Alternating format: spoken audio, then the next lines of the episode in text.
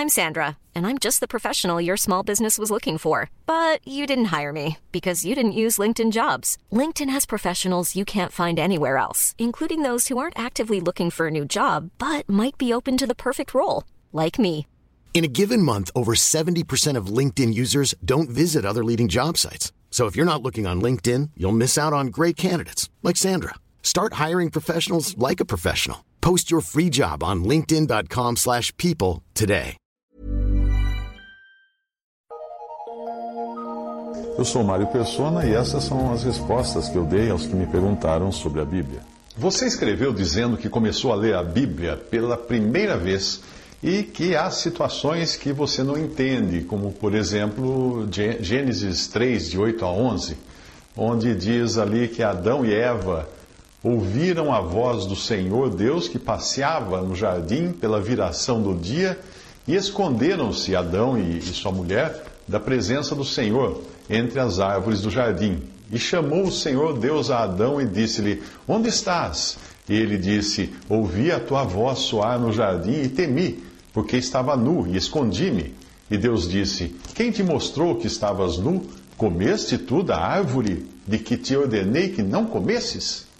Bem, as suas dúvidas são as seguintes: como poderia Deus não saber que eles tinham comido do fruto se Deus é onisciente? De que maneira poderia Deus estar passeando no jardim do Éden se Deus é onipresente e está em todo lugar? Como poderiam eles tentar se esconder de Deus que tudo vê? A Bíblia precisa ser lida entendendo que algumas passagens têm sentido literal e outras são simbólicas, pois a nossa mente não seria capaz de entender racionalmente verdades espirituais que estão muito acima do nosso entendimento intelectual. Quando você conversa com uma criança de dois anos, você precisa usar de uma linguagem que ela entenda, e assim é também Deus conosco. Não dá para nossa mente entender como Deus estaria interagindo com a sua criação então, o autor do Gênesis, do livro de Gênesis, inspirado pelo Espírito Santo, diz apenas que Deus estava passeando pelo jardim para dizer que ele estava a ponto de interagir com Adão e Eva. Certamente nada do que Adão e Eva tinham feito escapava ao conhecimento de Deus. Como escreve o salmista: Senhor, tu me sondaste e me conheces. Tu sabes o meu assentar e o meu levantar. De longe entendes o meu pensamento, cercas o meu andar e o meu deitar, e conheces todos os meus caminhos. Não havendo ainda palavra alguma na minha língua, eis que logo, ó Senhor, tudo conheces. Tu me cercaste por detrás e por diante, e puseste sobre mim a tua mão. Tal ciência é para mim maravilhosíssima tão alta que não a posso atingir. Para onde me irei do teu espírito, ou para onde fugirei da tua face? Salmo 139, de 1 a 7. Então, que Deus sabia que eles tinham comido do fruto, não há dúvida, pois, como você sabe, Deus é onisciente, nada escapa ao seu conhecimento. Um outro salmo diz assim: O Senhor olha desde os céus e está vendo a todos os filhos dos homens. Do lugar da sua habitação, contempla todos os moradores da terra ele é que forma o coração de todos eles, que contempla todas as suas obras. Salmo 33, de 13 a 15. Essa visão do alto nos dá apenas uma ideia parcial do atributo da, da onividência de Deus. Ele não enxerga apenas o todo, o geral, mas ele vê também o particular, as entranhas, as moléculas, os átomos, nós não fazemos nem ideia do que alguém, do que seja alguém que consegue enxergar não apenas de fora, mas de dentro. Mais uma vez, o Salmo 139 fala disso. Pois possuíste os meus rins, cobriste-me no ventre da minha mãe.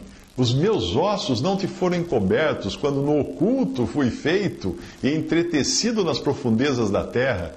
Os teus olhos viram o meu corpo ainda informe.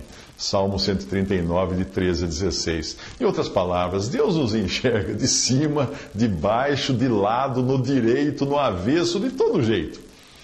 A passagem em Gênesis é também uma lição para nós de como ele lida com o pecador e com o seu pecado.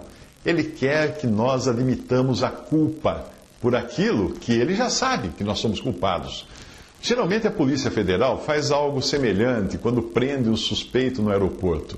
Os policiais sabem que há droga, que tem droga escondida num fundo falso da, da mala do, do, do, do indivíduo, porque o raio-x revelou para eles isso. Mas mesmo assim, antes de abrir a mala, eles perguntam ao suspeito se ele está trazendo drogas. E esse vai tentar negar, não é? Mas isso só vai servir para aumentar a sua culpa quando eles abrirem a mala, desmontarem a mala e encontrarem a droga na mala. De igual modo, Deus já sabe de tudo, mas quer obter de nós reconhecimento e confissão de pecado. Ele quer ouvir de nossos lábios que nós pecamos, que desobedecemos. E era isso que ele esperava que Adão e Eva fizessem. Quando Deus pergunta a Adão, onde estás? Isso não significa que Deus não fosse onisciente, mas ele queria ouvir Adão dizer que estava escondido por vergonha do seu pecado. Além disso, esse onde da pergunta que Deus faz tinha também um sentido não exatamente geográfico, mas posicional. Ou seja, um pouco antes, Adão e Eva estavam numa posição de total transparência e de um relacionamento sem reservas com Deus. Agora eles já não estão mais nessa posição tão privilegiada. Eles estavam agindo como bandidos, como inimigos de Deus. Essa posição de inimigos de Deus é a que perdura até hoje para todo homem, todo ser humano pecador que ainda não confessou o seu pecado e ainda não creu em Jesus. Agora, sobre a sua pergunta, como estavam tentando se esconder de Deus se ele vê tudo, uh, volte ao exemplo da criança de dois anos que eu dei. Você já viu uma criança brincar de se esconder só cobrindo os próprios olhos assim? Ela acha que por não estar vendo ninguém, não está enxergando ninguém, ela acha que os outros também não sabem que ela está ali. Como é que um pai ou uma mãe reage quando vê seu filhinho ou sua filhinha fazer isso? Entra na brincadeira e diz: Zezinho, onde você está? Mariazinha, onde você está? Não estou encontrando você. É assim que brinca com a criança. É assim que Deus nos vê. Como essas crianças que tentam se esconder dele tapando os olhos. Visite respondi.com.br. Adquira os livros ou baixe e-books. Visite 3minutos.net. Baixe o aplicativo.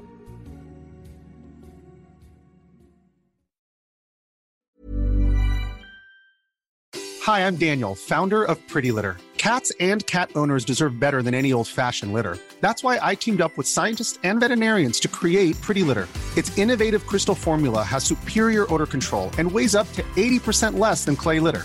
Pretty Litter even monitors health by changing colors to help detect early signs of potential illness. It's the world's smartest kitty litter. Go to prettylitter.com and use code ACAST for 20% off your first order and a free cat toy. Terms and conditions apply. See site for details.